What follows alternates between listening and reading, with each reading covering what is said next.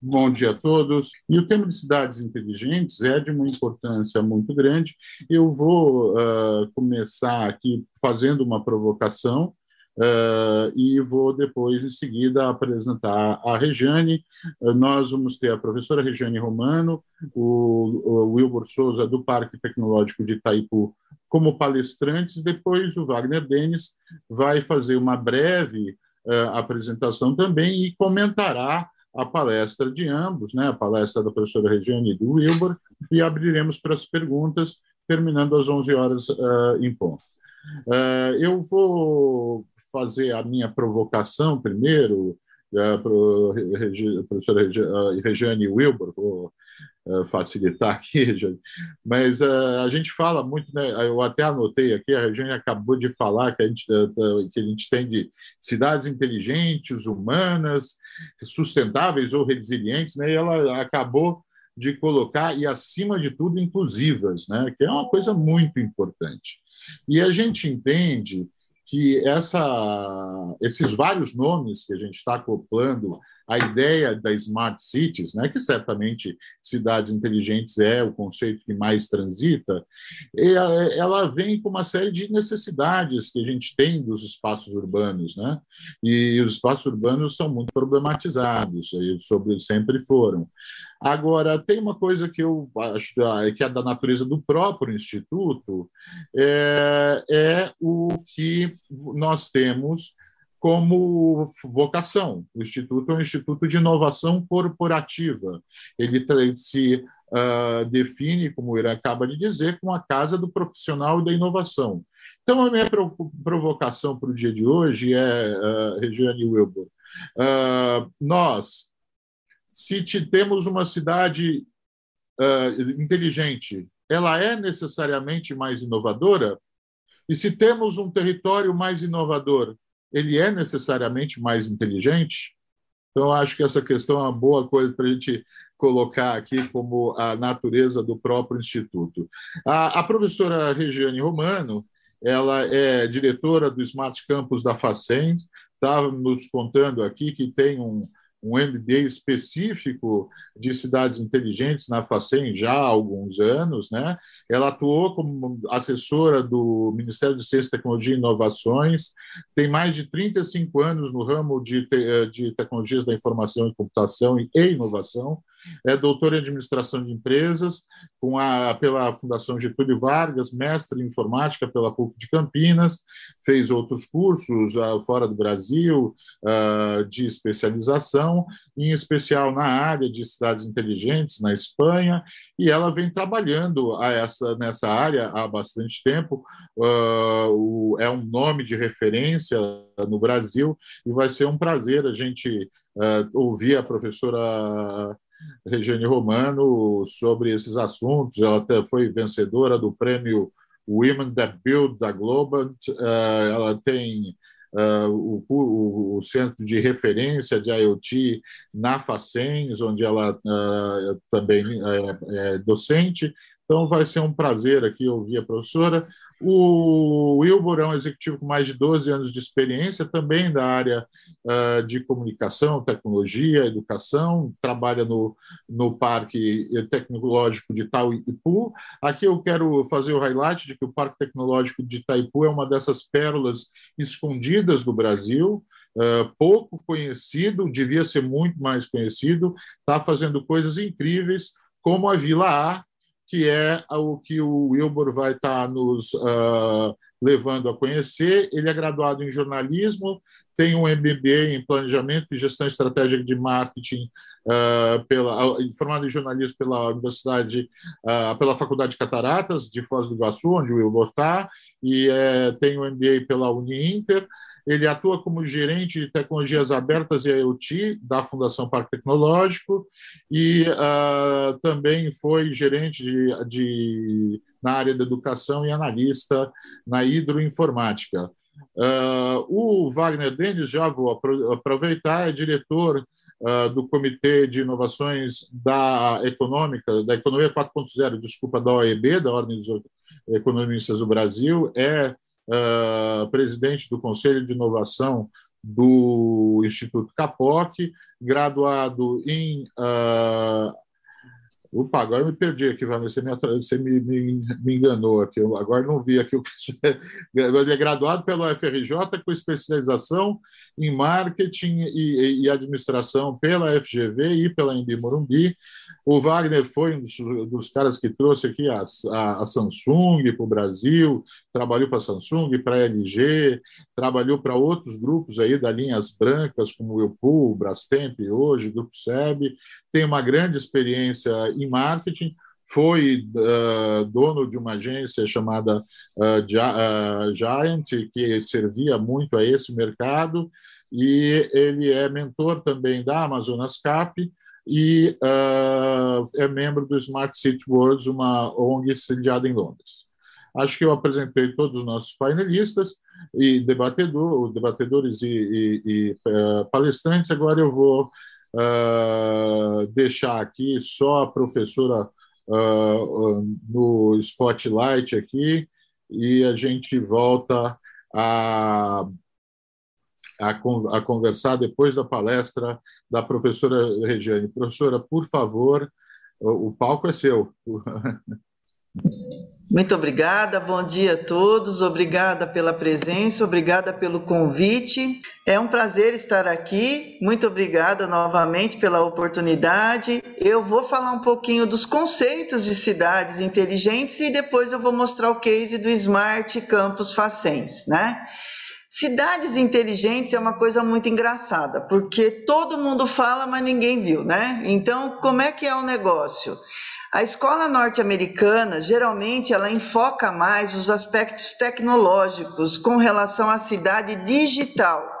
Já a escola europeia, ela tem uma visão institucional, então ela considera todas as interações, principalmente as interações sociais, culturais, ambientais, ela olha muito a solução como uma visão holística, integrando a tecnologia também, mas não como um foco apenas na tecnologia.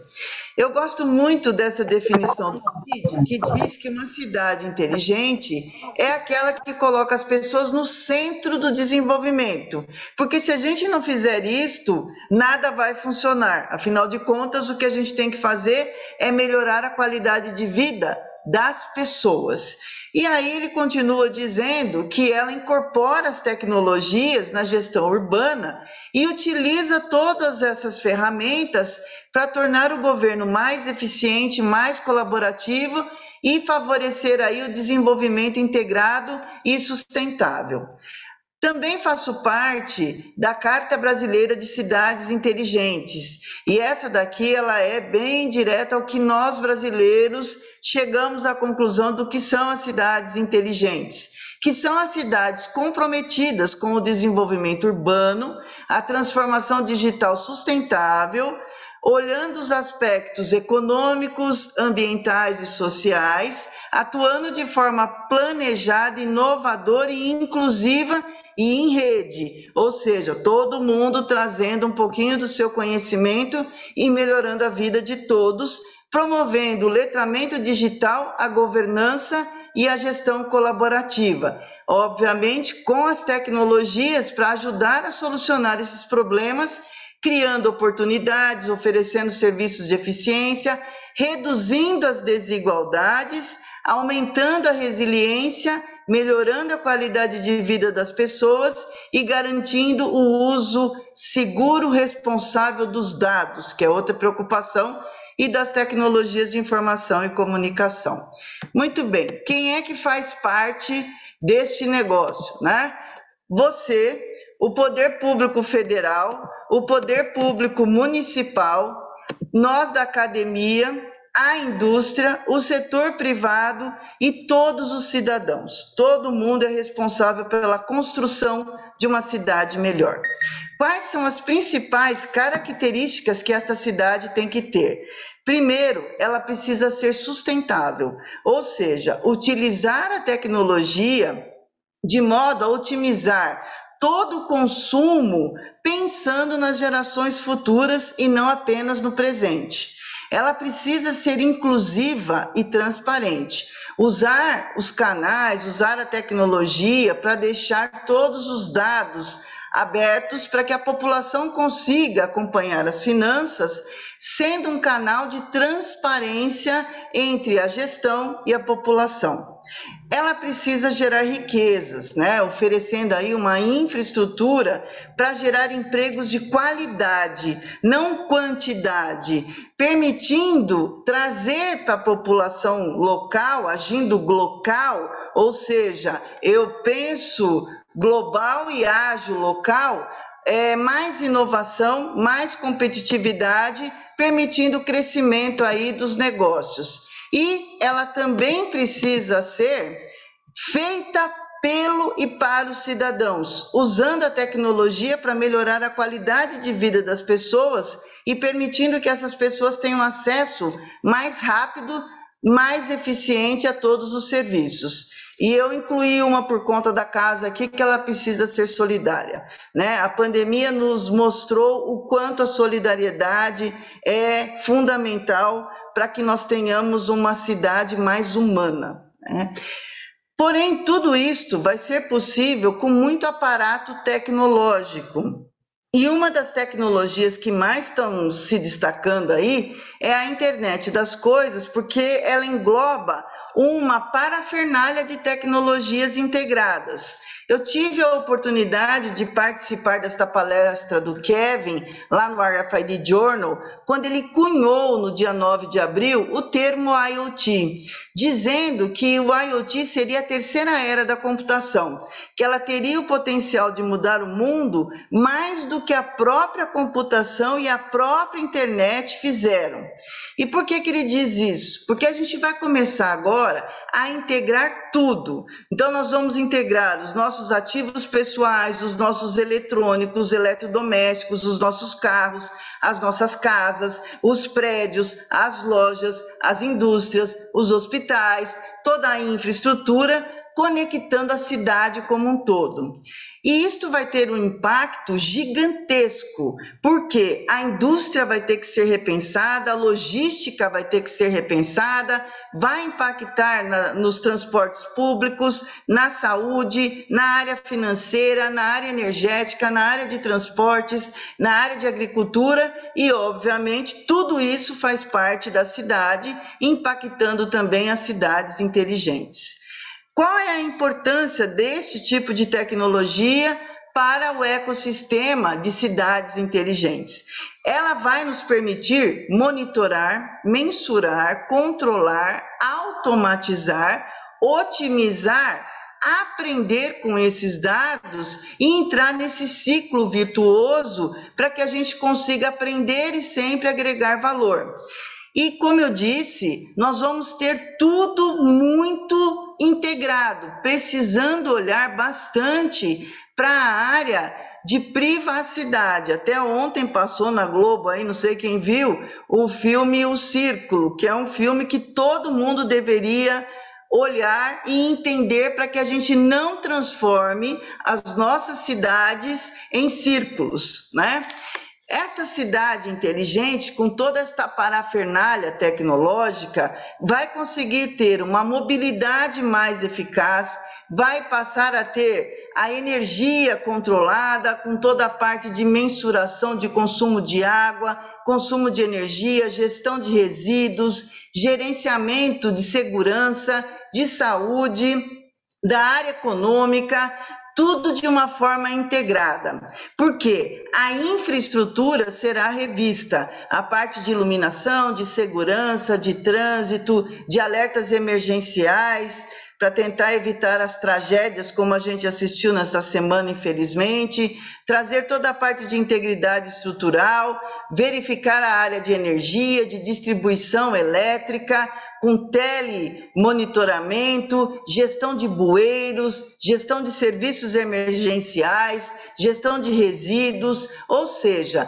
esta cidade vai conseguir integrar os recursos que grande parte delas já tem, como por exemplo, monitoramento por vídeo, monitoramento de crimes, que vão utilizar tanto os vídeos como também sensores de tiro, que são sensores de ruídos, sensores de trânsito para fazer ondas verdes para ambulância, se tiver uma batida, por exemplo. Nós vamos conseguir ter sensores e atuadores que vão agir para facilitar o trânsito para facilitar o acesso às pessoas aos determinados locais. Nós vamos conseguir saber de primeira mão como é que está uma determinada região, se você precisa evitar aquela região ou não por conta de um acidente. Ou seja, tudo isto não é mais novidade, tudo isto já está à disposição e agora a gente precisa utilizar isto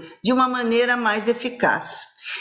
Pensando em tudo isso, em 2019 eu ainda estava como assessor especial do ministro Marcos Pontes e ele instituiu o Plano Nacional de Internet das Coisas, né?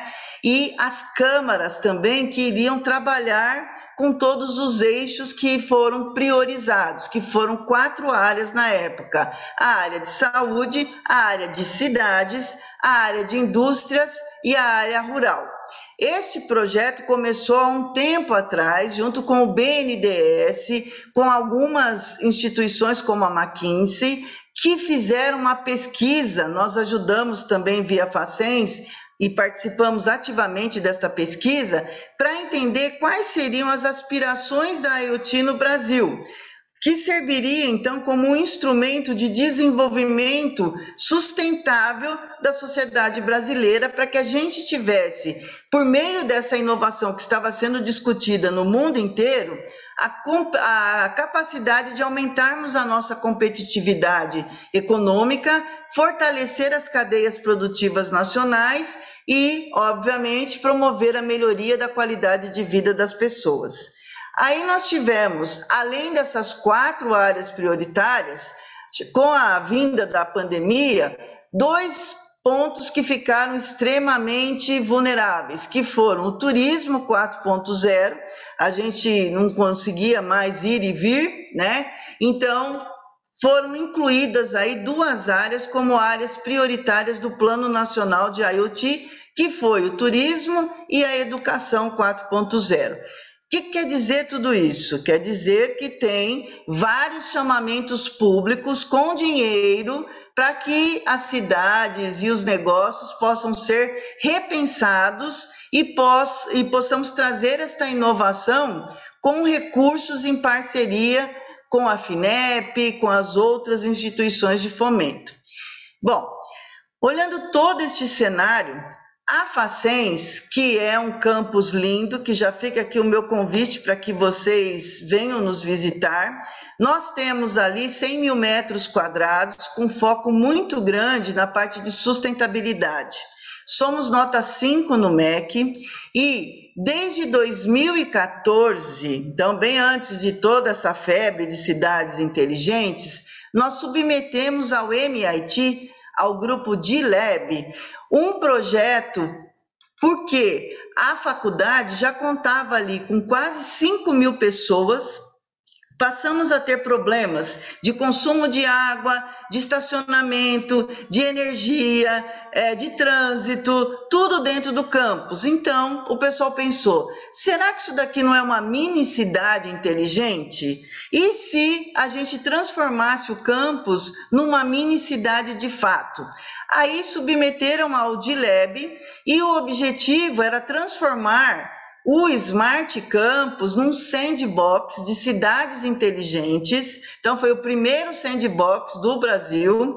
Pensar aí em buscar soluções para problemas reais, mas que tivesse a conexão de todos os eixos e de todos os atores governo federal, governo estadual, governo municipal, o, toda a parte de comunidade acadêmica, o mercado, a comunidade que vivia ali é, ao entorno, e agora a gente expandiu isso para o mundo, para que a gente conseguisse estudar quais seriam as soluções que poderiam tornar de fato as cidades mais humanas, inteligentes e sustentáveis. Aí eu cheguei em 2016 e fiz uma revisão nos eixos que suportavam esse Smart Campus. Então, o MIT fez um ótimo trabalho, mas, por exemplo, o eixo de urbanização eram construções. O eixo de tecnologia da informação e comunicação era conectividade. E aí eu vinha do varejo, vinha da indústria e olhei aquilo ali e falei, gente, está pensando, está faltando umas coisinhas aqui, né?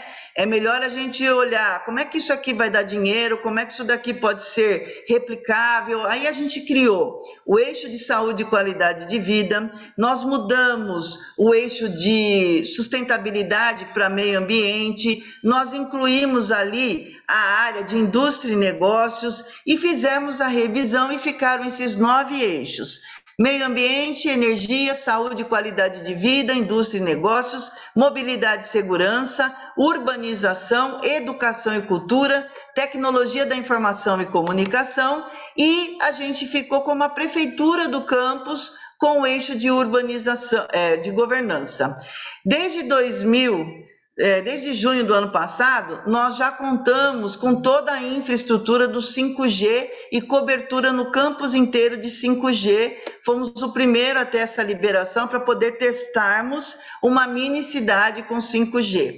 Tudo que a gente faz é totalmente alinhado aos Objetivos de Desenvolvimento Sustentáveis da ONU e também aos conceitos do ISD, né? pensando aí na pegada dos carbonos, é, na parte de emissões tóxicas, tóxicas, do consumo hídrico, da biodiversidade, da área de sustentabilidade no sentido amplo, toda a parte de condições de trabalho, de estrutura, de governança, de ética, né? Então, essa é uma parte que eu me preocupo muito, e de transparência.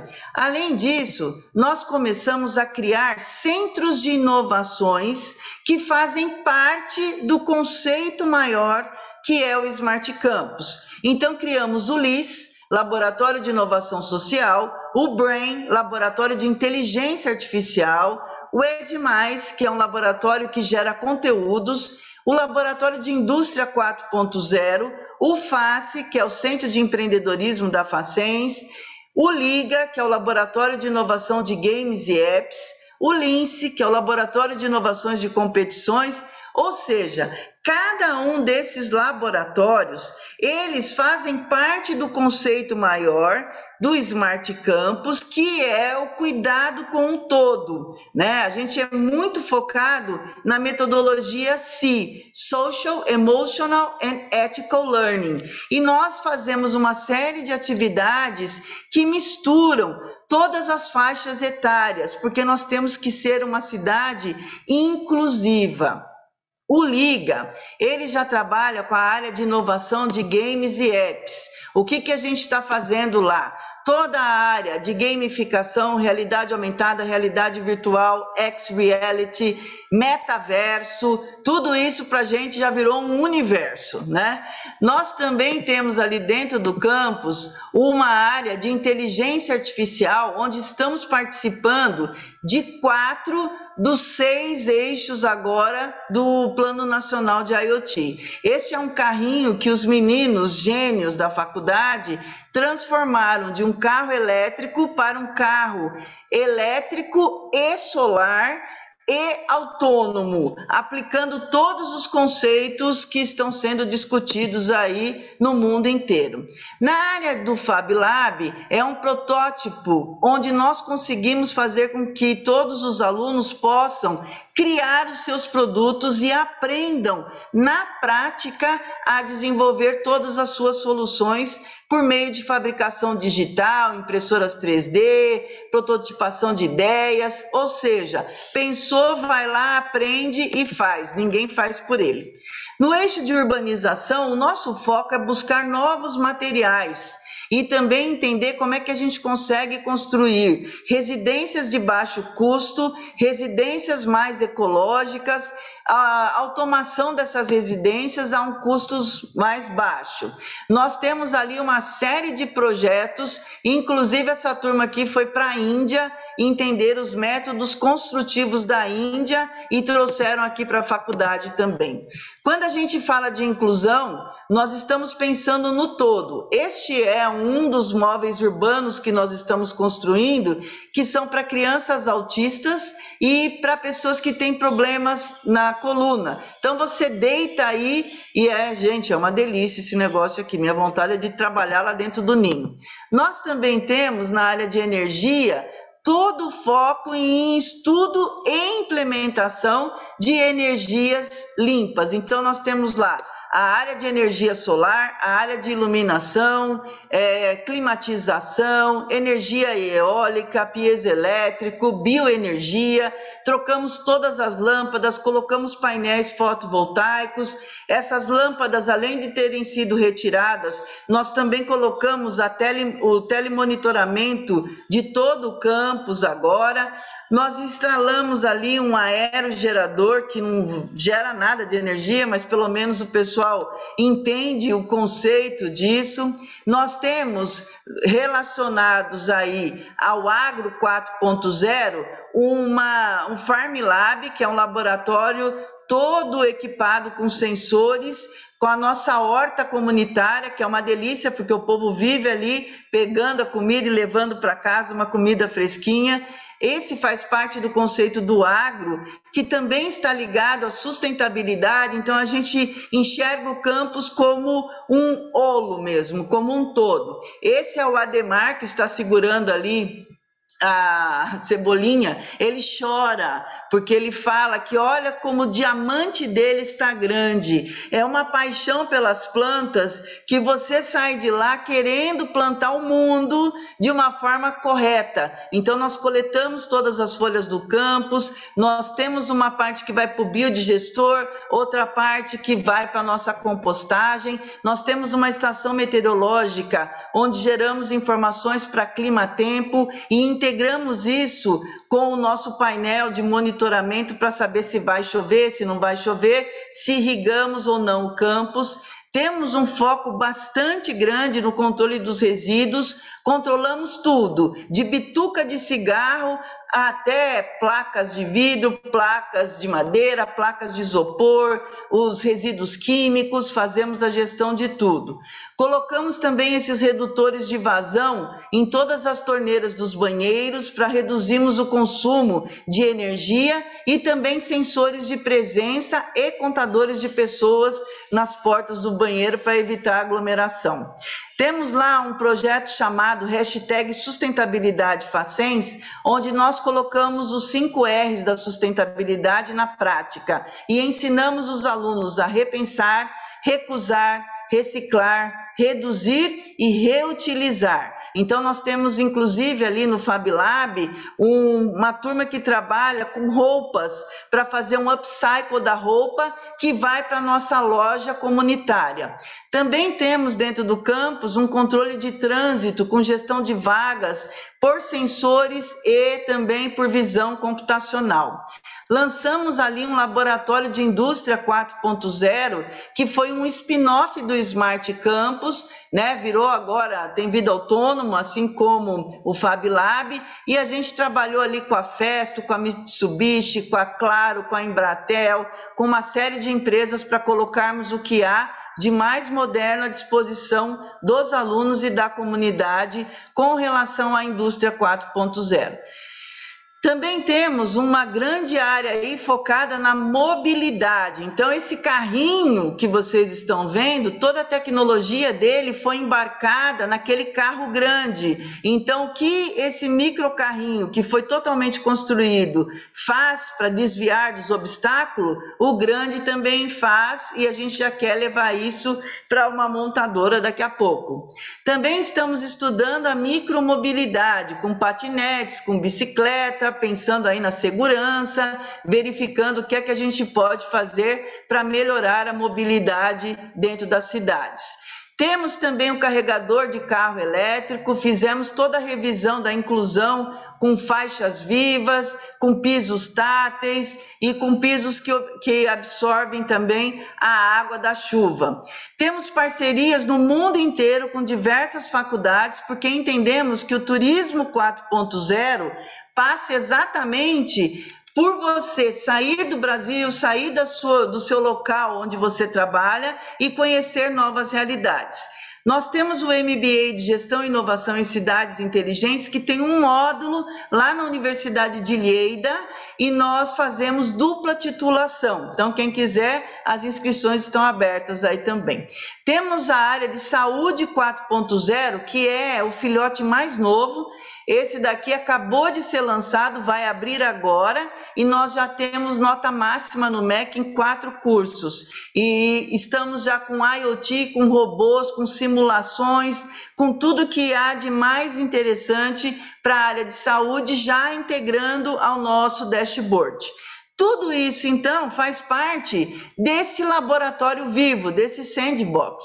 E nós estamos fazendo de tudo e mais um pouco para trazer toda a população para dentro, os prefeitos, para que a gente possa mostrar todo este conceito que nós aprendemos nos últimos seis anos e inspirar as cidades a se tornarem mais inteligentes. Então, desde 2016, a gente já realizou mais de 340 projetos.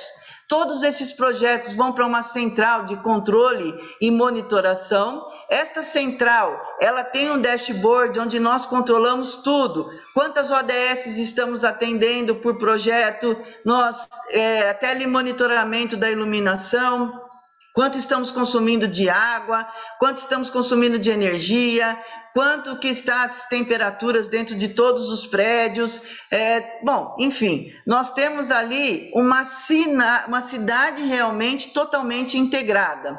Por conta disso, a gente foi reconhecido dentro e fora do Brasil. Ganhamos o Best IoT Implementation em Berlim em 2018, o Smart City UK em Londres em 2017. Fomos reconhecidos como uma cidade. Eu falo que agora eu sou prefeita da Facenzópolis, no Inova Cidade em 2019. Ganhamos uma série de reconhecimentos do Green Metrics. Somos a primeira faculdade particular reconhecida no Green Metrics como dentro de todas as normas de sustentabilidade e viramos um centro de referência de IoT junto com o Ministério da Ciência, Tecnologia e Inovações. Também no lançamento do 5G, nós tivemos a grata satisfação de receber o presidente da República, o prefeito de Sorocaba, três ministros e foi realmente uma festa em Sorocaba, colocando a, a faculdade Sorocaba como protagonistas.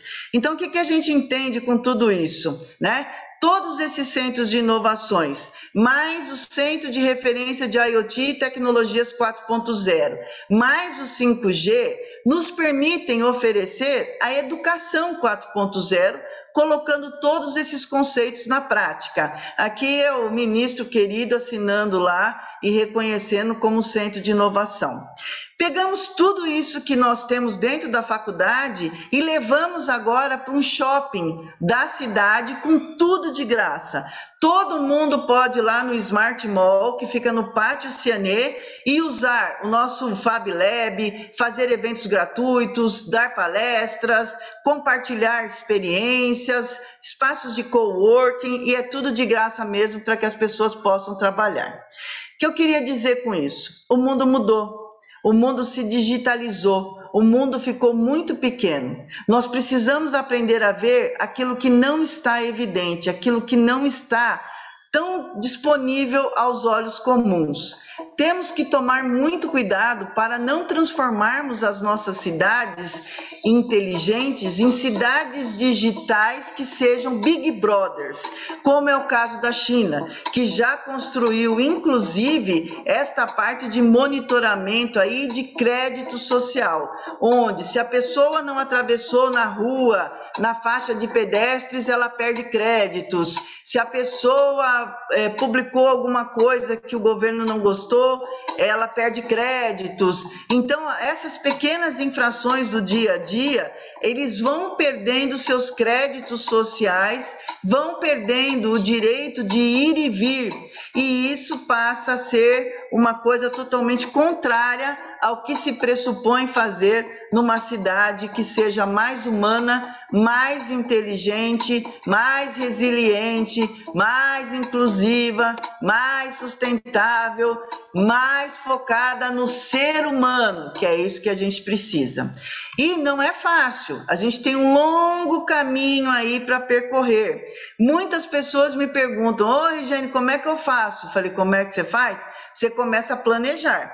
Pega lá o seu plano diretor municipal, olha as necessidades, porque cada cidade tem uma, faça o seu plano de diretor de tecnologia, faça um, plan, um plano de implantação, pense na interoperabilidade e não se esqueça que ninguém pode ficar de fora. Então nós temos que integrar todo mundo e seguir aí achando quem é a liderança, quem será a equipe, como é que o cidadão vai participar, quais são os problemas que nós vamos resolver, que tecnologias nós vamos utilizar, onde é que vamos buscar financiamento, onde é que vamos buscar parcerias, quais serão os nossos planos de ações, como é que eu vou fazer um projeto piloto, como é que eu vou executar, como é que eu vou medir, vou controlar e vou evoluir. Então, assim, não é fácil e se vocês realmente quiserem ter sucesso nessa jornada, vocês têm que focar nas pessoas, né?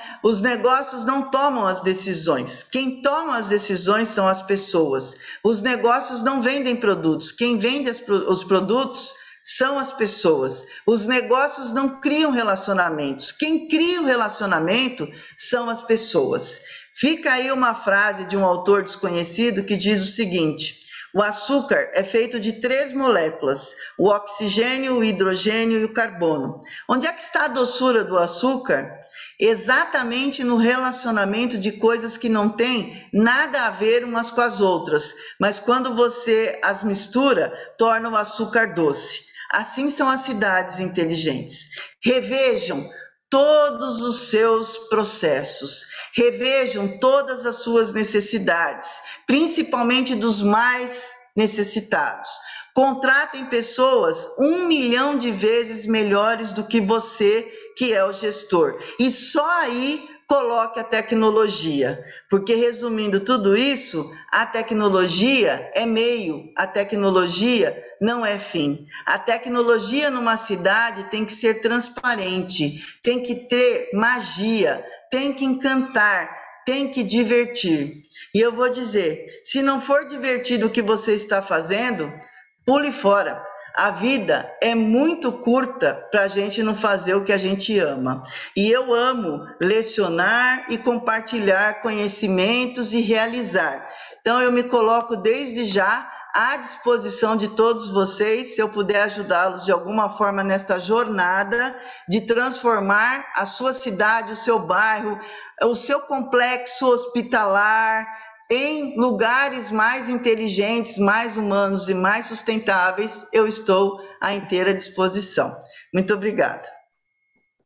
Parabéns, muito bacana. Vou, te, vou dizer, Regiane, que em primeiro lugar, ah, a velocidade do tudo que foi dito, a condensação de tanta informação em 30 minutos é impressionante. Deu para entender muito bem o que você disse quando você disse que não gostava desses fireside chats, né, que as pessoas não se preparam, porque uh, tem que ter muito preparo para fazer o que você acabou de fazer. Uh, eu vou uh, fazer uma brincadeira também com Sorocaba. Né?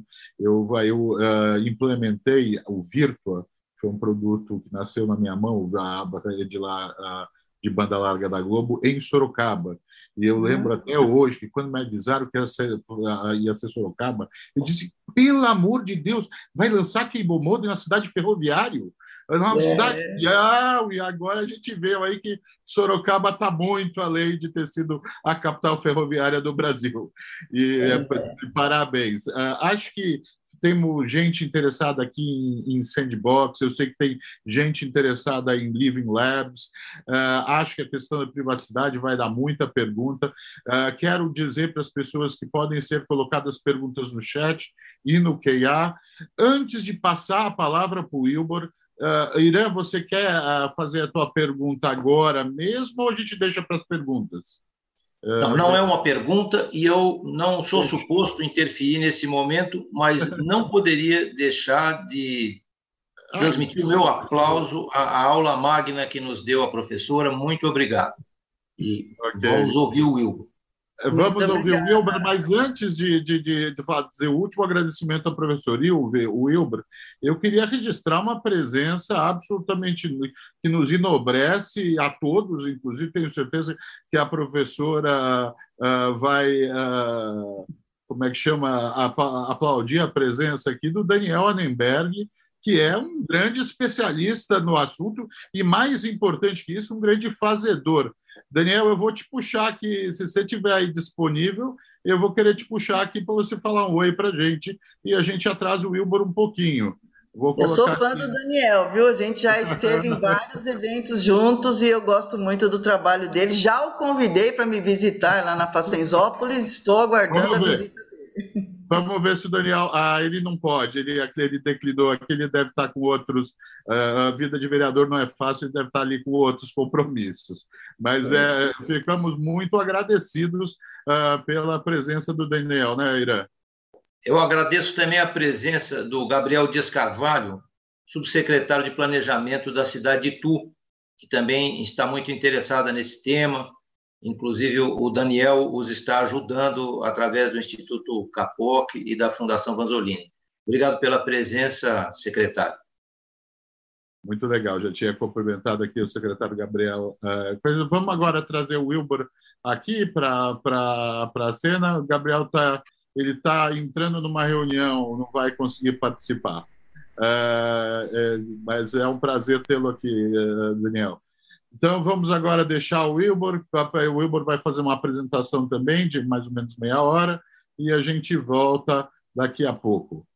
Wilbur, o palco é seu.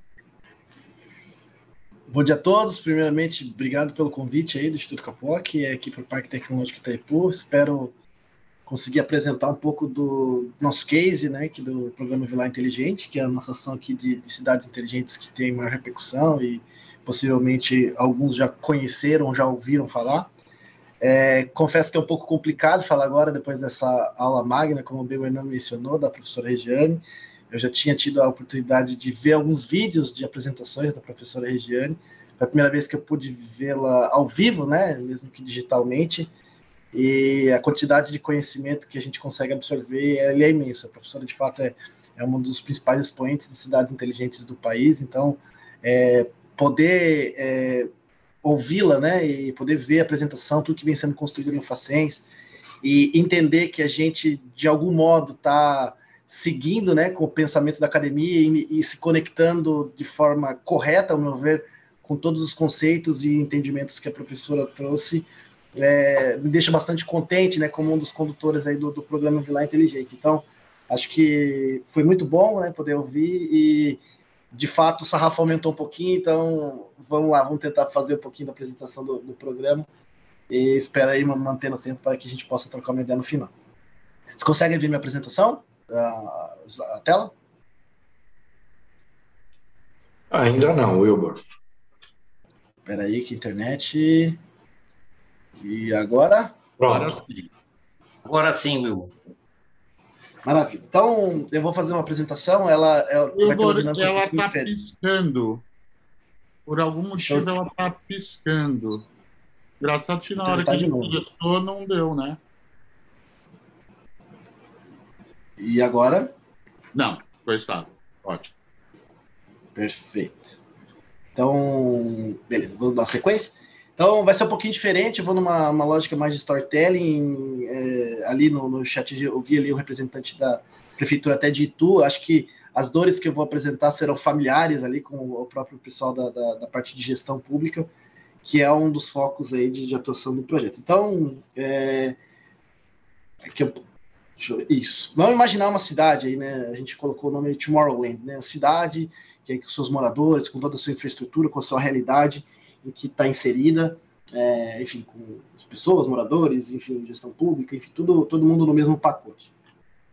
E aí nós temos o prefeito da cidade, né, e o primeiro prefeito, ou secretário de inovação, secretário de planejamento, enfim, gestores públicos em geral, e falando um pouquinho das dores que eles têm, né? Então, ali o primeiro tópico seria, bom, é, a preocupação inicial, né, de qualquer gestor público é, é poder levar serviços de qualidade, estabelecer uma cidade é, resiliente, humana, como a professora mesmo mencionou, que ataque, né, e, e, e consiga prestar o melhor tipo de serviço para a sua população, aspecto de saúde, educação, segurança, mobilidade, meio ambiente, enfim, todas as esferas temáticas aí que a própria professora Regiane trouxe na fala dela.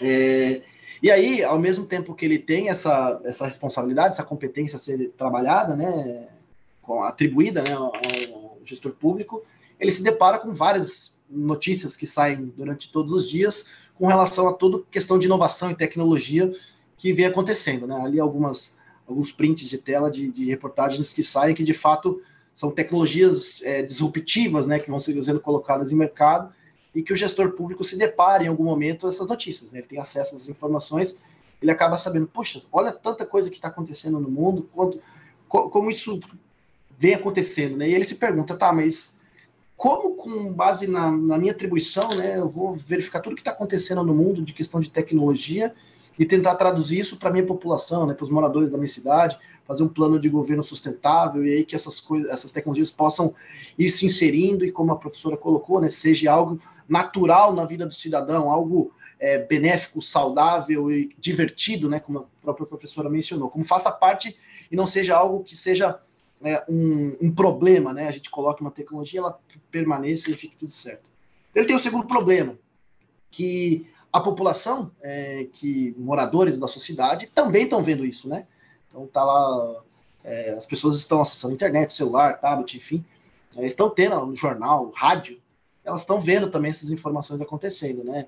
Toda essa é, tecnologia, toda essa inovação chegando, e ela também se pergunta, né? Como que isso vai chegar para mim, né? Será que ali no campo eu vou ter hologramas em que eu vou arrumar ali a questão da minha soja vai estar tudo automatizada? Quando isso vai acontecer? Será que na escola que meu filho vai, ele vai chegar e vai ter é, o metaverso, enfim, toda essa questão de tecnologia já disponível e ele vai aprender isso? É, será que vou ter na parte de segurança pública robôs é, ajudando no monitoramento aí da, da, questão da segurança? Então ele também se faz essas perguntas, né? Ele faz quando isso vai chegar para a minha realidade, quando isso eu vou ter acesso a isso, eu vou poder me beneficiar disso. E isso é um problema também que o gestor público se depara porque ele tem a sua própria expectativa, mas ele tem a expectativa do morador, né, do cidadão, que também está vendo isso e também está exigindo que isso, de algum modo, possa ser parte da sua realidade. Ele tem o um terceiro problema, que é, beleza, né, é, eu estou aqui, sei que as tecnologias estão é, sendo lançadas cada um dia, e o meu secretário de TI, o meu secretário de planejamento, o meu secretário de saúde, o meu secretário de educação, recebe, e eu também, né, como prefeito, recebo diariamente um fornecedor de tecnologia diferente. E cada dia que chega, né, cada, cada reunião que acontece, é, às vezes até do mesmo tema, a tecnologia que eu estou te oferecendo é a melhor do mundo, a tecnologia é mais disruptiva, ela faz o que o concorrente não faz, é, e, e, essas visitas são diárias, né? E aí o, o, prefeito tem vários questionamentos. Isso se encaixa no meu município? Será que essa tecnologia que esse cara me trouxe é melhor que a do que o outro trouxe no outro dia? tá caro, não tá caro, vai funcionar, não vai funcionar, é, vai atender a população, não vai. E ele começa a ter várias questões, como eu posso fazer a contratação disso, eu vou usar um processo licitatório, eu vou usar encomenda tecnológica, eu vou usar lei das startups, e aí, enfim, vários questionamentos também surgem. E aí o prefeito novamente entra num beco sem saída, né? Fica com esse questionamento na cabeça, e tá, como eu vou fazer?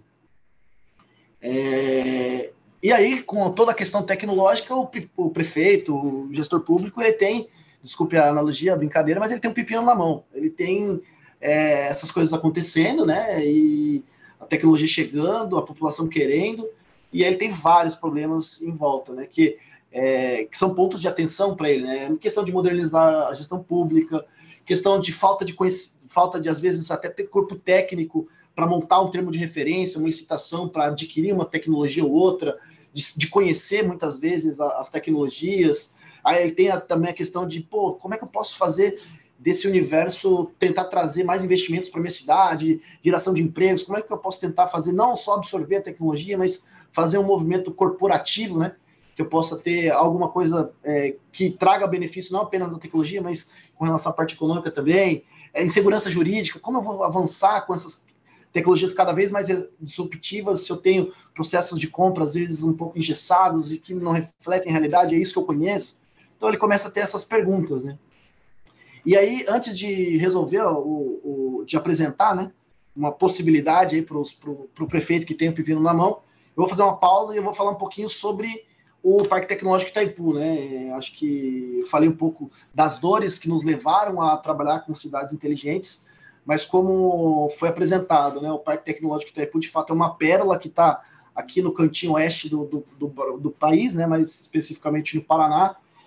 E, e a gente vem fazendo um movimento cada vez mais ativo nos últimos anos para participar de forma mais ativa, levando o que a gente faz aqui também, né? Então, é, somos um parque formado já há algum tempo, algumas décadas, é, investido pela Itaipu Binacional, mas que nós não, não trabalhamos só para Itaipu, né? nós não somos um parque exclusivamente para fazer entregas de pesquisa, desenvolvimento e inovação para Itaipu Binacional. Nosso, nosso foco é, é, com base nas nossas competências técnicas, e aí nessa mandala é possível entender ali um pouquinho do, do que a gente tem de expertise aqui no Parque Tecnológico Itaipu, transformar conhecimentos, trabalhar em parceria com a academia para que a gente possa amadurecer produtos ou a, avançar e, e, possivelmente tentar traduzir isso também em informação de startups, mas enfim, de fato, tentar fazer com que esse conhecimento, a transformação e a integração do conhecimento é, em progresso de fato para a sociedade.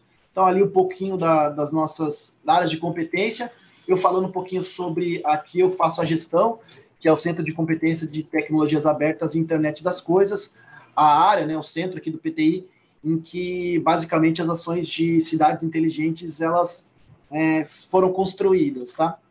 E aí eu faço apenas um pequeno paralelo, falando um, um pouquinho sobre o centro, né? É, um pouco dos eixos de atuação que a gente trabalha, tanto a parte de ideação e prototipação, tal qual o Facens faz, a parte de direcionamentos técnicos, trabalhando em consultorias né, especializadas nas mais variadas temáticas, seja internet das coisas, mobilidade, como eu vou falar um pouquinho, também dessa parte de cidades inteligentes e tudo que a gente vem implementando aqui na Vila em outros municípios também. É, soluções customizadas, a gente trabalha muito forte com a parte de IoT também, tal qual o, a professora trouxe do Facens, então a gente tem algumas soluções que a gente entrega para a Itaipu Nacional e já vem entregando para outros é, stakeholders aqui regionais. E também a parte de validações tecnológicas, que, querendo ou não, acaba sendo aí um dos chamariz e é, é muito do que eu vou falar como a resolução aí do potencial de resolução do problema aí que os, que, a, que os gestores públicos eles acabam tendo, tá? É, contextualizando, também temos um Living Lab, tal qual a professora apresentou, nossa, um pouquinho mais, é, veio um pouquinho depois, tá? E, e veio tracionado no, foi em 2018, e veio tracionado num, parceiro estratégico que a gente tem, que é a Agência Brasileira de Desenvolvimento Industrial, a BDI. A BDI vem fazendo uma ação desde 2017, 2018, bem forte na parte de cidades inteligentes, replicando cases aí ao longo do país. É, o primeiro Living Lab, o primeiro e único Living Lab da BDI, é, em parceria com a Itaipu e com o PT, foi instalado aqui, né, em 2018. É, e, e aí um pouquinho do contexto, né, que serve como o local de monitoramento, de avaliação e serve também como uma vitrine tecnológica, eu vou falar um pouco mais na sequência. É, e aí, o Living Lab, ele acaba tendo essas características aí colocadas, né? Como um ambiente de teste e validação de tecnologias e um ambiente controlado. Estamos aqui é, nas, nos limites geográficos da Itaipu Nacional, com uma circulação, é, salvo aí momentos de pandemia, de 8 mil a 10 mil pessoas dia circulam por aqui. Temos três universidades, um número considerável de startups instaladas aqui e é, acaba sendo um ambiente interessante para alguns testes de, de tecnologia. Né? A gente tem algumas soluções de parceiros e nossas já instaladas nesse ambiente, em que a gente acaba, com o nosso corpo técnico, também contribuindo para esses testes e avaliações. É, acaba sendo um ambiente aí, uma vitrine tecnológica, né? Então a gente recebeu em 2019, 2020, ali no, no início de 2020, antes da pandemia, é, algumas centenas de gestores públicos que puderam vir até aqui conhecer um pouco da lógica do projeto, mas não, não a lógica do projeto em si, mas ter contato com algumas tecnologias e desmistificar um pouquinho para si. É, e aí também é, acaba se tornando, obviamente, como a gente não tem soluções só do desenvolvidas por nós do parque, né, mas de startups, de outros parceiros também, acaba sendo um ambiente bacana aí para criação de negócios, né, para que essas empresas é, e os gestores públicos possam se conectar de algum modo e a gente possa, de fato, trabalhar com a inovação, com nota fiscal associada né, ao processo de pesquisa, desenvolvimento e inovação. É, então, esse é o contexto do, do Living Lab, e, e aí, para falar um pouco dessa, desse alavancar de soluções que o Living Lab proporciona, eu estou trazendo um, um, um, um, case, né, que é um case nosso aqui, de uma solução desenvolvida pelo nosso centro, né, que é uma ferramenta chamada, uma, uma ferramenta de mobilidade veicular, ela faz basicamente o monitoramento e compartilhamento de veículos elétricos, tá? É, nós fazíamos esse projeto desde 2016, desenvolvemos toda a parte de hardware, software, toda a regra de negócios com relação à parte de compartilhamento para frota da Itaipu Nacional, ali está toda a frota da Itaipu de veículos elétricos, é, que a gente desenvolveu todo o projeto de PD, de PD né? é, eles tinham uma solução adquirida de mercado que não atendia-os, né?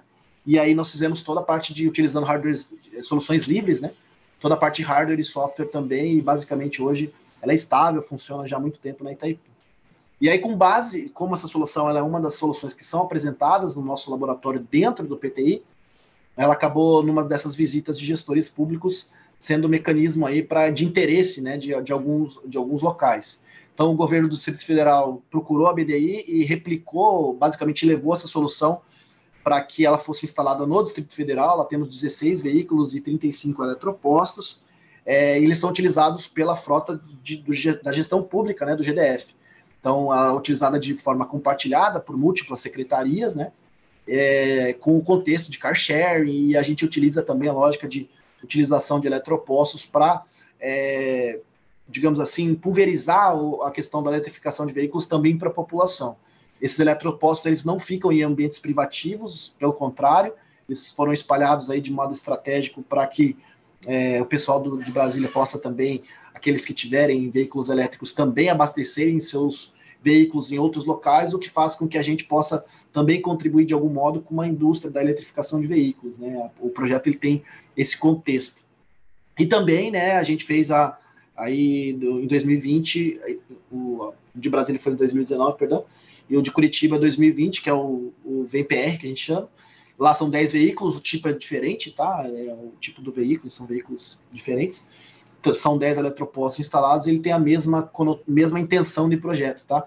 Que basicamente é os gestores públicos ali do governo do Paraná, esse não apenas Poder Executivo, mas Poder Legislativo e Judiciário também utilizam de modo compartilhado esses veículos, tá? O que aí diminui a questão de veículos próprios, a combustão da, do gestor da, da gestão pública, enfim, múltiplos benefícios utilizando esse contexto, tá?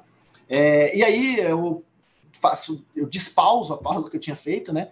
Falei um pouquinho do, de onde o PTI se conectou e como que a gente entrou nesse universo de cidades inteligentes. Já vínhamos trabalhando e aí, tracionado pela BDI ali após o Livineb, começamos de fato a, a, entender que as competências que a gente desenvolvia e projetos que a gente fazia aqui no PTI e nossa dinâmica aí de integrar múltiplos parceiros, startups, empresas, fazia sentido num contexto um pouco maior.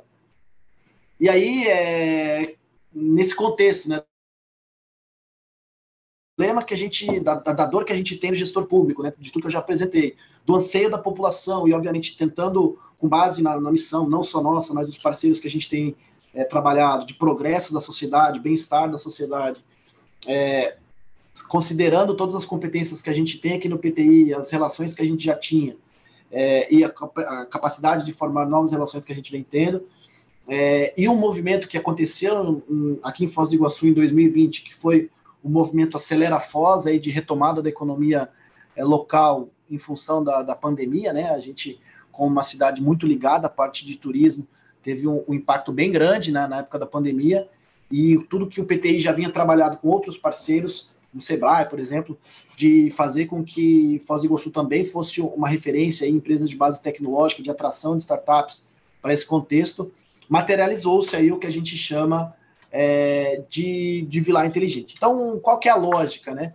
Então, a gente tem aí um ambiente de experimentação, né, em que a gente, é, digamos assim, amplia né, o que a gente tem no nosso laboratório vivo de cidades inteligentes, que é aquela ideia de um ambiente de teste de tecnologias, simbolizado aqui pelo desenho, um ambiente de é, que a, a, o gestor público tenha acesso, né, basicamente, à informação e, e a gente possa também oferecer uma plataforma de negócios para cidades inteligentes, é que a gente teve a ideia de transformar ali a, um bairro aqui da cidade, né, que é o, o bairro aí que eu vou apresentar para vocês, que é o bairro Tepuá ou Vila, no sandbox, em que a gente pudesse unir nesse espaço o ambiente de, de, de experimentação, né, a questão da tecnologia, a questão de novos negócios, questão de startups, unir, obviamente, a percepção do usuário, da comunidade, e como isso retorna, e como isso faz parte da sua vida, questão também de análise e teste dessas soluções, né?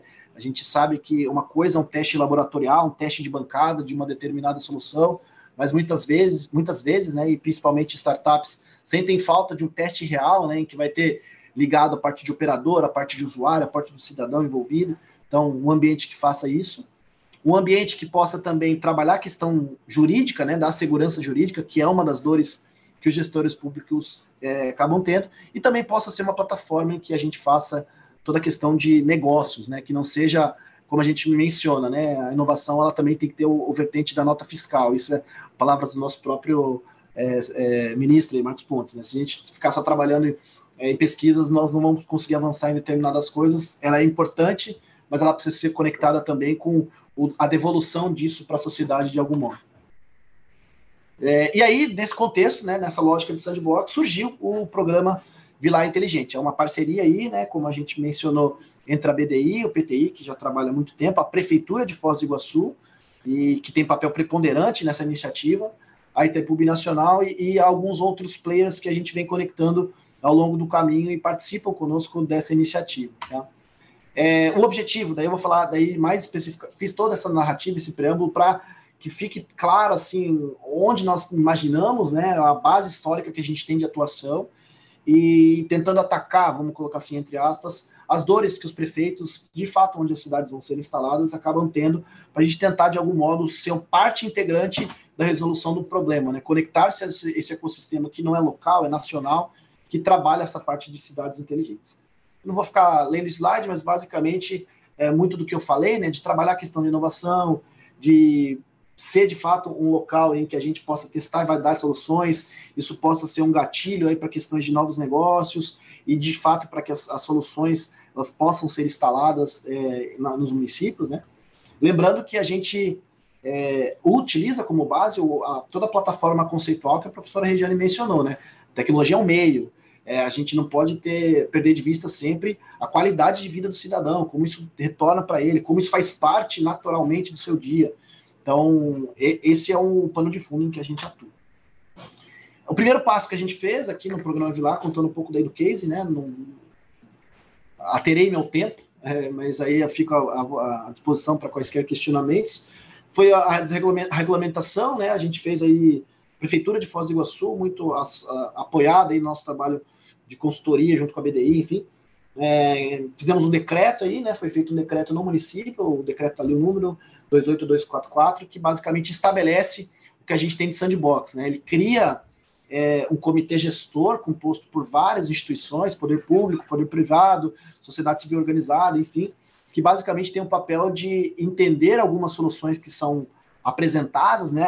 Aquela aquele desenho que eu mostrei, né, da, do vendedor chegando e, e, querendo oferecer uma solução a ser implantada no município. Basicamente, esse comitê gestor ele entende a solução, ele flexibiliza alguns normativos para aquele perímetro né, da região da Vila A, para que a solução ela possa ser testada, acompanhada, validada, e aí ela possa ser eventualmente de interesse do município, aí sim, uma aquisição para não apenas para o bairro, mas para um contexto maior, enfim. Tá? Então, é, basicamente o, o decreto ele tem como, como importância né, essa questão de permitir acelerar um pouquinho essa questão de inovação com experimentações tecnológicas e acompanhamento né, da, das soluções que são testadas. É, aqui um pouquinho do que a gente fez de início, né?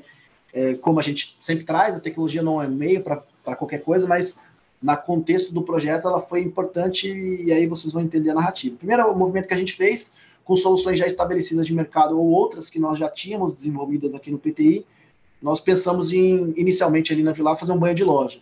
Colocar algumas soluções, ali estão listadas algumas, vocês já conhecem boa parte dessas soluções que já estão em mercado e funcionam é, já tem um tipo de, de constatação com relação à sua eficácia tecnológica. Então, algumas delas ali a gente tem listadas, tá? Então, ah, desde câmera de reconhecimento de placas de veículos e tal. Então, a gente, placa de reconhecimento facial, sensores ambientais, pontos de ônibus, semáforos inteligentes, enfim, algumas soluções que nós colocamos uma lógica ali de banho de loja na região da Vila e vocês vão entender o motivo. Aqui é a primeira fase, que já está em funcionamento desde o ano passado, com algumas soluções que estão instaladas. Falta ali a questão da telegestão, que também está instalada ali na Vila. Esse, é, o mapinha ali corresponde ali ao que a gente chama da região da Vila, tá? E aí o segundo passo, basicamente, a gente fez um movimento bom. É, fizemos um ban de loja, criamos um buzz ali, né, com relação ao projeto em si, mas, como dito anteriormente, nós também trabalhamos na lógica de, de empreendedorismo, de, de oportunizar que startups possam entender esse ambiente e também fazer parte, de algum modo, aproveitando toda a narrativa aí do programa Vilar Inteligente, toda a conexão é, com a sociedade, com os operadores de tecnologia, gestores públicos, enfim, para colocar a sua tecnologia à prova, tá? Então, esse é um passo que é importante, né? Talvez pegando a provocação lá do início, né, de inovação corporativa bem forte que a gente trouxe, porque nós não tínhamos na intenção de, inicialmente, né, no primeiro movimento, chamarmos apenas grandes players, né? Muito pelo contrário, a gente sabe que a desenvolvimento da tecnologia, muitas vezes, ela, hoje em dia, ela é muito forte, muito acesa e muito tracionada por startups, gente que está saindo aí do Facens, que tem ideias brilhantes, como a questão do veículo autônomo e tal, que a, que a professora mencionou, e que muitas vezes alguns deles já estão se aventurando para a questão de negócios, né? Criando sua própria startup e aí tendo uma atração de mercado. Então, criamos ali a lógica do que a gente vem chamando de Smart Vitrine, que basicamente ele consiste no seguinte, né? O, o PTI, né, o nosso centro e a estrutura do parque como um todo, é, lança um edital em parceria com a prefeitura, com a BDI, enfim, via esse comitê de gestão sandbox, um edital com algumas regras, né, em que a, a gente não vai fazer nenhum aporte de início, a, a startup ela vai ter que fazer seu próprio investimento para trazer a sua solução para cá, enfim, e um edital bem amplo, né, com, com todas as temáticas que a professora Regiane também trouxe, né, então a gente não foca apenas em uma temática, por exemplo, saúde, não, a gente faz editais abertos. Essas empresas, essas startups, elas podem acessar esse edital, né, e a sessão desse edital, ela vai ter, uma vez autorizado por esse comitê gestor regulamentado pelo decreto sandbox, ela vai poder testar aqui sua solução por um período de tempo. É, como contrapartida, né, o PTI, além de todo o trabalho de, de marketing que acaba dando com o programa, a gente faz todo o suporte técnico da solução, da parte de instalar, ajudar a monitorar, avaliar a solução. A parte de assessoramento em negócios, geralmente com uma startup, ó, entendemos isso, e obviamente também curadoria, né? Então, como eu disse lá do Living Lab do PTI, é, naturalmente fazemos um movimento com gestores públicos para organizar comitivas, né, para que os gestores públicos possam muito mais do que conhecer o Vilar, né, mas conhecer de fato a solução operando, ver o que ela funciona, o que não funciona aqui, o que funciona colar, como eu posso levar isso para o meu município, faz sentido ou não faz, ver de fato ela funcionando em um ambiente real, não um ambiente laboratorial. É, e aí, obviamente, tentando aproximar o match entre essas startups com investidores, com gestores públicos, para que isso possa, é, esse movimento de cidades inteligentes, ele possa se espalhar um pouco mais, né? Então, no primeiro ciclo aí do Smart Vitrine que a gente fez ali, né, é, a, a, a, gente tem esse, esse número aí de, propo, de propostas submetidas, selecionamos seis, eu vou apresentar na sequência, é, do primeiro ciclo, eu vou falar também do segundo rapidinho, e aí, quando a gente começou o movimento aí de, de, de, de trazer as startups, a gente teve um ator conectando-se conosco, muito importante na, na, ótica de teste e avaliação, que não é só o Inmetro. O Inmetro foi o, o digamos assim, o, a, o pontapé de entrada para a gente montar o que a gente tem hoje aqui em Foz do Iguaçu. Foi lançado em dezembro aqui no PTI, o Laboratório de Infraestrutura da Qualidade, que une Inmetro, a BNT e a BRAC. Então a gente tem toda essa parte regulamentadora de fim de certificação aqui, né? E aí a gente vem trabalhando conjuntamente, analisando caso a caso, uma iniciativa semelhante que também acontece no Parque Tecnológico de São José dos Campos, que eles também fazem um trabalho como esse. Então, a gente está criando mais um site, basicamente, para que a gente trabalhe essa questão de, de testes e validações, não apenas conduzidos com a metodologia da nossa equipe, mas já conectando é, esse universo que ainda é, é incerto para os próprios órgãos reguladores de como vão, vão acontecer de fato as certificações de cidades inteligentes, uma vez que o contexto e as múltiplas aplicações tecnológicas são, são bastante grandes. Aqui um pouquinho das soluções que são instaladas, né? Então, aqui as empresas, né? Ice Hot tem mobilidade elétrica, a questão do óleo ponto, que trabalha questão ambiental, a gente tem outra solução, isso é bacana ressaltar, de, de semáforos inteligentes, de, desculpa, pontos de ônibus inteligentes, isso é bacana para o contexto do conceito, né, do sandbox, que é também colocar tecnologias semelhantes, né, para que sejam comparadas e o gestor público ou investidor que possa vir aqui, ele faça essas conexões e entenda qual solução mais, é, digamos assim, atende ao seu contexto, tá? E a gente teve um segundo ciclo, é, que foi agora, tá? O segundo ciclo que a gente acabou de aprovar soluções, são mais seis soluções é, que estão sendo instaladas também agora, tá? É, aqui na Vila. Então, eu estou falando aqui dos próximos passos, mas alguns deles nós já temos concluídos, que é o segundo ciclo, a gente teve mais é, seis entradas de startups aqui. A gente também já vai acontecer agora no mês de março um hackathon nacional, em parceria com a Claro e com a Sanepar, que é a agência de saneamento aqui do estado do Paraná, na ótica aí focada mais em soluções de hackathon, né, mais na parte de tecnologias inteligentes para a questão de saneamento, mas o programa ele tem como, como objetivo ser esse catalisador, né, de comitivas públicas, como eu mencionei, buscar linhas de financiamento, a gente teve algumas reuniões lá com o Ministério da Economia para identificar algumas linhas, a gente vem conversando muito com o Ministério de Ciência e Tecnologia até sobre os mecanismos aí de contratação, né, de flexibilização é, de lei de startups, né, compras diretas, enfim, a gente vem conversando isso muito e a gente acaba também assessorando as próprias, os próprios gestores públicos quando eles se conectam ao nosso ecossistema, de como eles podem contratar essas startups que estão sendo colocadas, se vale a pena ou não vale, que é a gente volta lá na, na lógica de, de trabalharmos aí nas dores dos gestores públicos, tá? É, e aí, basicamente, aí o, o, o, legado que a gente busca com o projeto é, de fato, fazer com que Foz do Iguaçu também se caracterize como outros sites que a gente tem no país, como Curitiba, Sorocaba muito forte, e outros locais do país, como um, uma espécie de um one-stop shop, né? Em que o gestor público, o investidor, querendo atuar, querendo fortalecer sua linha de atuação em cidades inteligentes, ele pode ter no local essa múltipla, é, essas múltiplas hélices né, que o contexto de inovação aberta traz, o ecossistema traz, dentro de um espaço em que ele pode ter é, negócios, business, tecnologia, impressão da sociedade, ver como a sociedade está é, se comportando com determinada solução e por aí. É, desculpa, acho que eu passei um pouquinho do meu tempo, mas é, Não, tentei correr no final. Pra... Vou te dizer que acho que talvez um minuto, vai, mas uh, foi perfeito. Uh, de novo, uma apresentação uh, com inúmeros conteúdos. Uh, eu vou também parabenizar pela criatividade aí do, do storytelling inicial, que é muito legal, né? dá um pouco de, de realidade. Acho que a pergunta do quando é fun fundamental, né?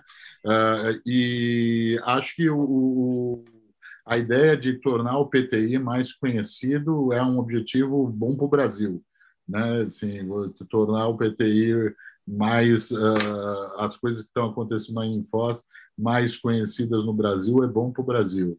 E acho que vai ser muito interessante aqui. Você também falou de sandbox. Uh, o Wagner vai ter uma intervenção, mas antes do Wagner, eu, eu gostaria aqui também de, de, uh, de ressaltar a presença da, da professora Ana Cristina Limon de França, da USP, lá da FEA, que já fez algumas perguntas instigantes aqui, professor, obrigado. Uh, uh, Wagner, eu vou te pedir para ser rápido, porque senão a gente vai ficar sem tempo para. Não, não precisa, não precisa pedir, que eu já estou monitorando o tempo aqui, viu, tá irmão? eu, vou ser, eu, vou ser, eu vou ser bem rápido para dar tempo das perguntas, né? E, na tá verdade, na verdade, assim, a, a explanação dos meus dois amigos painelistas foi sensacional, a acrescentar muito pouco, né? Mas uh, eu preparei aqui rapidamente, eu vou pular algumas coisas, eu vou também compartilhar a, a minha tela e eu vou colocar aqui rapidamente para a gente poder acompanhar aqui o, o, que, o que eu, na verdade, gostaria de acrescentar né, a, esse, a esse debate. Bom, basicamente, nós já vimos tudo sobre a questão das cidades. Né? Elas Basicamente, são os quatro pilares que já foram comentados, que estão, é, que dão o apoio legal, inclusive, a toda essa questão das cidades inteligentes. Consta na nossa Constituição Federal a questão das cidades humanas, das cidades eficientes, das cidades sustentáveis e das cidades educadoras, como a própria professora Regiane também falou, e o Wilbur. Então, esta é a base legal. É, foi criado, como a professora Regiane também mencionou, a questão da Carta Brasileira de Cidades Inteligentes. Também tive a oportunidade de participar através da Ordem dos Economistas e também é, através do Ministério de Ciência e Tecnologia. Teve o apoio da Agenda Nacional de Desenvolvimento Urbano e Sustentável, junto com o pessoal da Alemanha, o governo da Alemanha. Então, trouxeram é, para nós todo expertise do que acontecia lá na Alemanha, e esta parceria do Ministério do Desenvolvimento Regional, Ministério do Meio Ambiente e o governo alemão gerou, então, a Carta Brasileira de Cidades Inteligentes, que foi mencionada. Tomo aqui a liberdade é, de falar também a todos que estão nos, nos ouvindo e nos assistindo que esse material ele vai estar disponível também no nosso site, no site do Instituto capoc.org, onde tem lá os manuais, nós vamos colocar a Carta Brasileira de Cidades Inteligentes também à disposição de vocês. Aqui são os objetivos básicos, que eu não vou mencioná-los, nós vamos estar, já foram basicamente. Wagner, desculpa te interromper, mas na verdade a gente não está vendo a, a, apresentação, a gente está vendo só sua tela. Uh, não sei, uma. Está tá escrevendo. Está tá vendo tua tela de apresentador, não a tela da apresentação. Bom, eu aqui para mim ele está como. Vamos lá de novo. É melhor. Você precisa. Você está com duas telas? Não, uma tela só. É, é realmente a gente está parado na. Não, é que a, a... Eu vou, não entrou a tela grande. Ficaram os slides no canto esquerdo e uma tela grande só com. Você com... clicar embaixo na apresentação. Vê se você não bota no modo apresentação aqui. Você. E agora? Não, continuamos vendo a tela. Clica lá embaixo, do lado de 75%. Você tá na, na, na minha aqui está tá normal, está aparecendo como se eu estivesse é, compartilhando a minha tela. Você está compartilhando, mas não está em modo de apresentação, a gente não está vendo a tua apresentação, não está traduzindo slides. Tá, mas não, não tem problema. Vamos, vamos, vamos tá em frente, não, não há problema, irmão. É, basicamente, então, é, eu queria colocar para vocês essas questões é, da ABNT, que agora a professora também mencionou. São José dos Campos está é, querendo, na verdade, vai ser a primeira, o primeiro município brasileiro a ser certificado pela ABNT como uma cidade inteligente. É, existe também um, um ranking da Connected Smart Cities, que é um ranking das principais cidades inteligentes brasileiras, né? E das 30 primeiras é, melhores cidades, as 10 cidades paulistas, 10 cidades paulistas aparecem nessas 30 primeiras. Bom, é, também quero trazer para vocês que esse mercado deve movimentar mais ou menos 2 trilhões até 2024, né? um crescimento anual projetado de 23%. E isso tudo também gerou ah, o nascimento é, das PropTechs, que são ah, é um termo para definir as inovações aplicadas às tecnologias no mercado imobiliário. E dentro das PropTechs, eu estou sendo bem sucinto, né? É, eu destaquei uma aqui que é a Planet Smart City. A Planet Smart City ela é uma a primeira empresa mundial que viu na questão de cidades inteligentes uma grande oportunidade, inclusive, de negócio. Então, os loteamentos que eles fazem e toda a parte estrutural de, de, de bairros e tudo mais, eles têm essa, essa pegada de colocar já toda a tecnologia a serviço né, do, do cidadão. Eu tinha aqui um pequeno vídeo que eu também vou deixar à disposição, porque o tempo não, não vai ser possível. Mas, enfim, é, Agora, queria só trazer para vocês também é, esse, uma outra questão, a todos que estão nos assistindo. É, está agora, nesse momento, é, muito em evidência a questão do metaverso. Né? E eu venho acompanhando também com os amigos lá de Seul, na Coreia, a questão da cidade metaversa. Olha que interessante. Agora não é só cidade inteligente, agora também tem o conceito de cidade metaversa. E o governo lá de Seul está aplicando mais ou menos 3 bilhões de dólares até 2030 para se tornar uma cidade metaversa. Então, a ideia da cidade é ter um canal de comunicação virtual com todos os serviços administrativos, abrangendo também a cultura, o turismo, a economia, a educação, implantada numa cidade metaversa, né? onde o cidadão vai poder, dentro desse universo, poder ter acesso a todos os serviços nessa nova tecnologia, que é uma, é uma tendência. E vai ser o casamento da cidade inteligente real com a cidade inteligente virtual. É, nós estamos apelidando de cidade metaversa. E São José dos Campos já criou a sua Sanja Metaverso, que está buscando, então, também ser a primeira cidade brasileira a ter essa questão de usar o metaverso, a realidade virtual e todos os serviços linkados, tanto na parte física como na parte virtual, nessa nova tendência que é o metaverso. Bom, basicamente, nada é, é possível se não for focado no cidadão, como eu vi também os nossos dois painelistas comentarem. É, existem muitas coisas a serem discutidas na parte de tecnologia.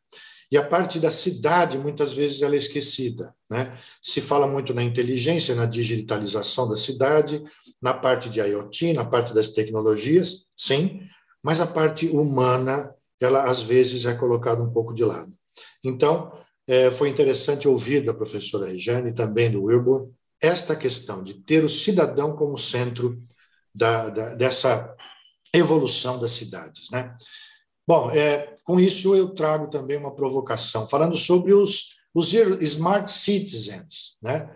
ou smarter citizens, que são aqueles mais inteligentes ainda, que é o cidadão ligado a toda essa tecnologia. Muitas ele não vai perceber que está acontecendo, mas outras ele vai interagir diretamente e vai ser beneficiado com isso. Bom, basicamente é isso que eu queria trazer para vocês. Eu fui bem rápido e sucinto, porque o meu tempo ficou reduzido.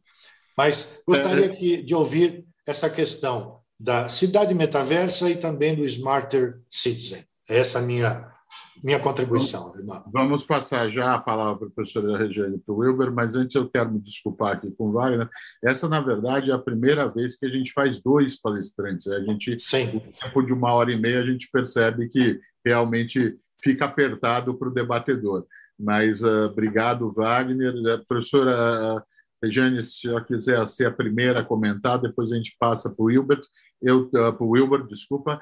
Tem uma pergunta da professora Ana, Cristi, Ana Cristina e temos também uma pergunta do professor Elias Albarello, que conseguiu, aqui nosso, nosso diretor financeiro também, do Comitê de Inovação, que viu só o comecinho, mas ele deixou uma pergunta para a professora Regiane aqui, que tem a ver com o pós-doutorado dele, inclusive. Então, já temos duas perguntas. Antes de passar para o professor, eu queria estimular vocês, a gente tem muito pouco tempo, mas ainda dá para a gente pegar umas duas perguntinhas aqui no chorinho, estamos quase chegando às 11. Da professora Regiane.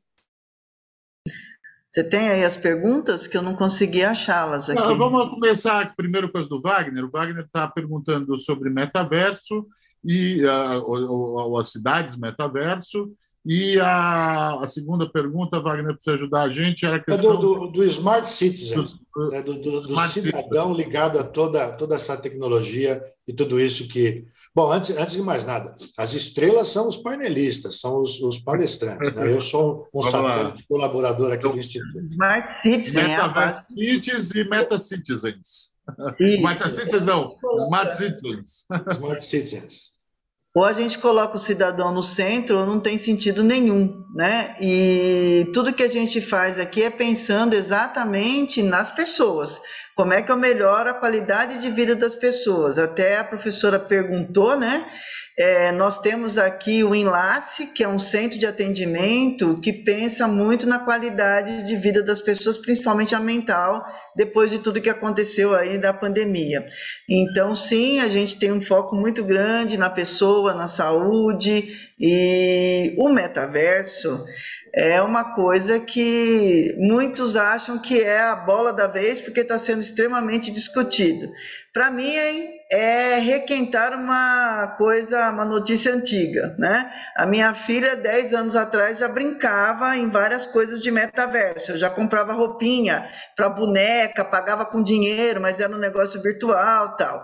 É, cidade, assim, eu acho que os prefeitos que estiverem ouvindo e que estejam muito preocupados com o metaverso, antes de entrar no metaverso, entra na meta-realidade né? Vai lá e vê se as crianças têm condições de estudar adequadamente. Vá lá na UBS, veja se todos os médicos estão atendendo bem.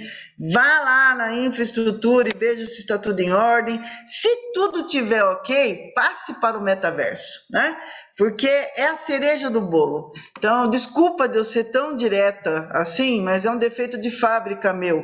É, a gente às vezes fica enfeitando muito pegando o modismo e esquecendo daquilo que realmente importa, que são as pessoas. Quantas pessoas no seu município poderão entrar no metaverso e falar com você no metaverso? E quantas dessas pessoas conseguem chegar ao seu gabinete e falar com você fisicamente de um problema que ela esteja passando? É, eu amo tecnologia, são 35 anos de tecnologia tenho é, graduação, mestrado, doutorado, tudo em tecnologia, mas seis pós-graduações em tecnologia, mas depois de velha, eu estou ficando mais na humanologia, querendo que realmente tudo isso seja bom para a pessoa, porque se depois de uma pandemia a gente não entendeu a importância da tecnologia para as pessoas, a gente não aprendeu nada com tudo isso que a gente viveu. Muito bom. Wilbur, Vou dar uma pincelada, tá? Eu concordo 250% com a professora Regiane, assim, eu acho que a gente está é um tema que já existe, já não é um tema novo. É, ele está sendo, obviamente, pela força do marketing, muito expandido. E acho que a gente tem outras coisas para nos preocuparmos enquanto gestores públicos dentro do contexto, né? Ah, e para mim os temas são relacionados, metaverso e, e Smart Citizen, né? O cidadão é o, é o foco, é, antes de qualquer coisa, não a tecnologia. Na hora que a gente começa a criar artefatos tecnológicos para justificar algumas coisas, não faz sentido. Então a gente tem que ter bom acesso à população dos serviços. Se a tecnologia é um meio para que o melhor serviço chegue à população, ótimo. Porque às vezes a tecnologia não vai ser. Às vezes vai ser uma outra coisa, é um, não vai ser de fato a tecnologia, vai ser uma outra, um outro mecanismo de composição que vai ofertar o melhor serviço e, por consequência, vai ser uma cidade inteligente, vai ser uma cidade resiliente, uma cidade humana. Então, a gente não pode perder isso. Quando a gente começa a entender que a tecnologia ela ganha o patamar do, do foco final, que é qualidade do cidadão, qualidade do serviço, a gente se perdeu. Então, acho que esse é um ponto num paralelo importante, né? O metaverso é algo que é antigo, está se requentando, está se chegando novamente, está obviamente com uma outra roupagem, uma outra musculatura, mas a gente não tem que perder de vista o, o básico, né? Acho que esse é o, é o, ponto que, que se busca, né? Com cidade inteligente, antes de qualquer outra coisa. Eu vou pegar aqui a, a pergunta do professor Alvarello, do Elias Alvarello. Ele faz uma pergunta relacionada ao pós-doutorado dele. Ele direciona essa pergunta para a Regiane, mas acho que o Wilbur também uh, vai estar tá, é convidado a, a, a, comentar. E ele diz o seguinte: se, não, se na sua visão, uh, Regiane, a, não há um descasamento entre políticas públicas, principalmente distributivas, de segurança, uh, e a implementação das smart cities. Quer dizer, se a gente não precisa ter um pouco mais de, de um imbricamento entre essas duas coisas. Com certeza toda cidade inteligente tem que partir de um planejamento municipal.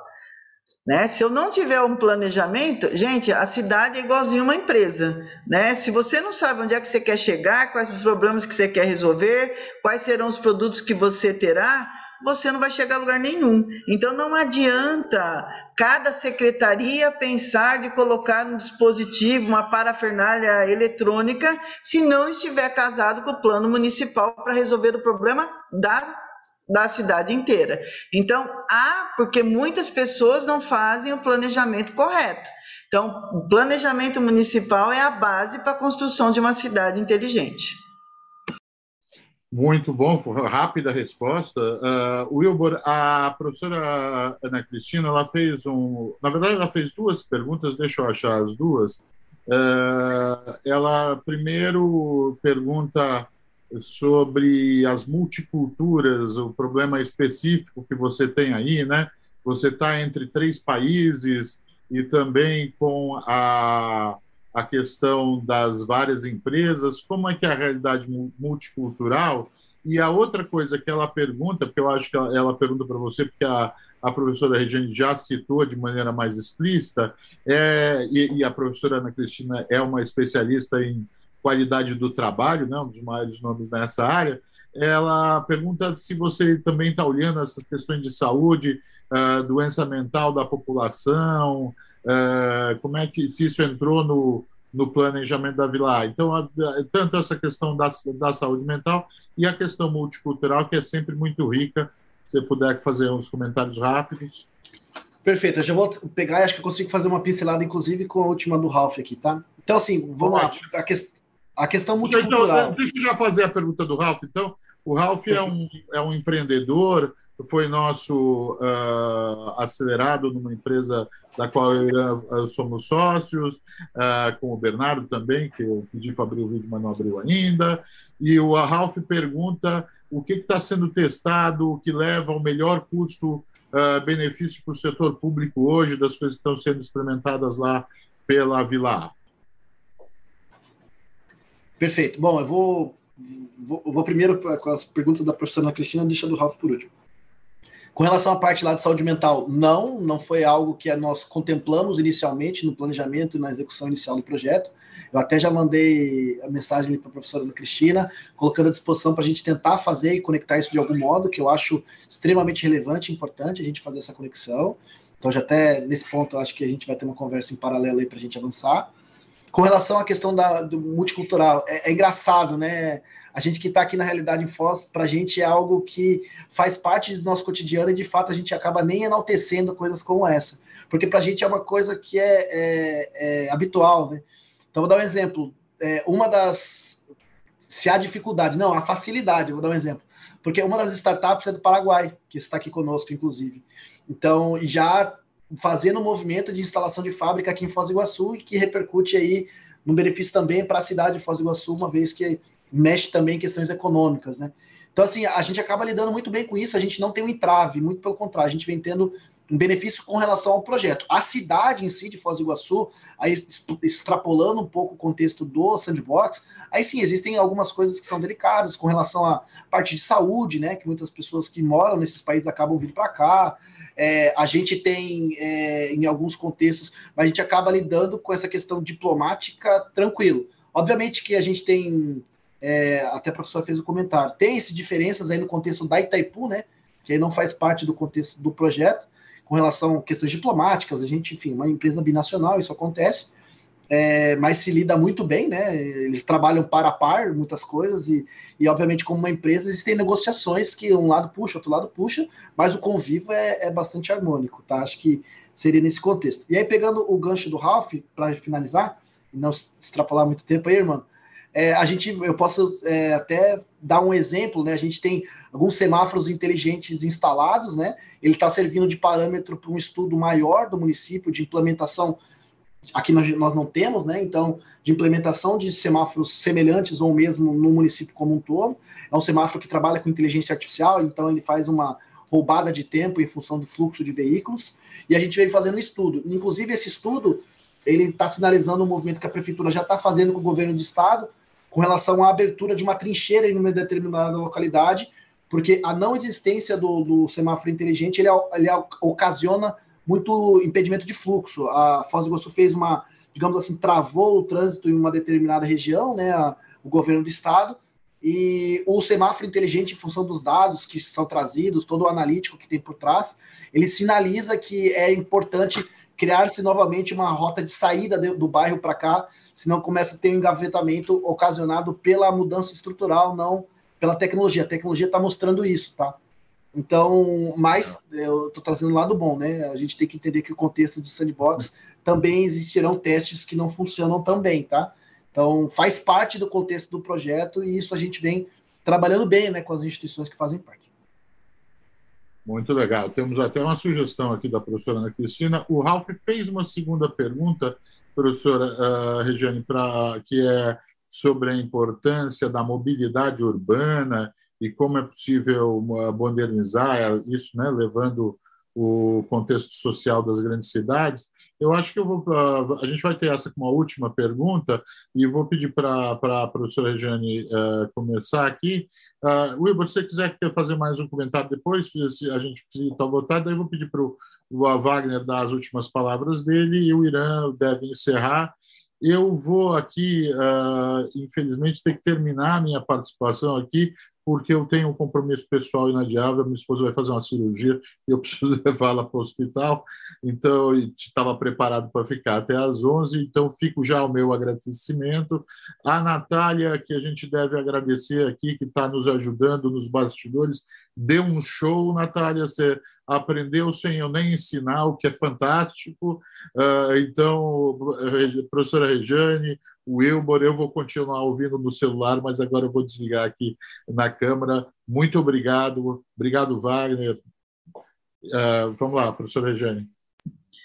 É, tudo de bom na cirurgia aí para sua esposa. Vai dar Muito tudo obrigado. certo. Muito obrigado. Né? É, dentro da mobilidade urbana, a gente tem muita sorte de fazermos parte do grupo Splice. E no grupo Splice, uma das especializações deles é a mobilidade urbana. Então a gente conseguiu colocar radares que são usados nas rodovias, que são usados nas cidades, dentro do campus. E a partir daí, a gente consegue fazer toda a gestão de tudo que está acontecendo no trânsito e aplicarmos é, inteligência artificial para poder fazermos a mensuração do que é que nós poderíamos melhorar em cada um dos pontos com esses radares. Então, a gente está trabalhando arduamente nesta área de mobilidade, na área de baterias, na área de entender como é que os carros elétricos vão resolver problemas e quais são os problemas que ele também vai gerar com descartes de bateria. Então, a gente está estudando essa parte toda de forma bastante holística. É, falando paralelo aqui do PTI rapidinho, nós trabalhamos, eu apresentei um pouco do, da solução de mobilidade que a gente trabalha na parte hardware e software, mas aqui também a gente tem o Centro de Energias Renováveis, que trabalha questão de baterias, segundo uso, enfim, uma, uma série de situações. E também temos um, um centro que, é, que trabalha na lógica de planejamento urbanos para municípios, né? Então, por exemplo, o plano de mobilidade aqui de Foz do Iguaçu, triangulado entre partes, foi conduzido aqui pelo PTI. E, enfim, é, são competências que a gente tem que eu acho que vale a pena aí um, uma, uma segunda rodada de conversas para entendermos um pouco mais. Até logo a todos. Fiquem bem. Obrigado, Wagner. Obrigado, professora Wilbur. Um abraço. Um abraço. Obrigado.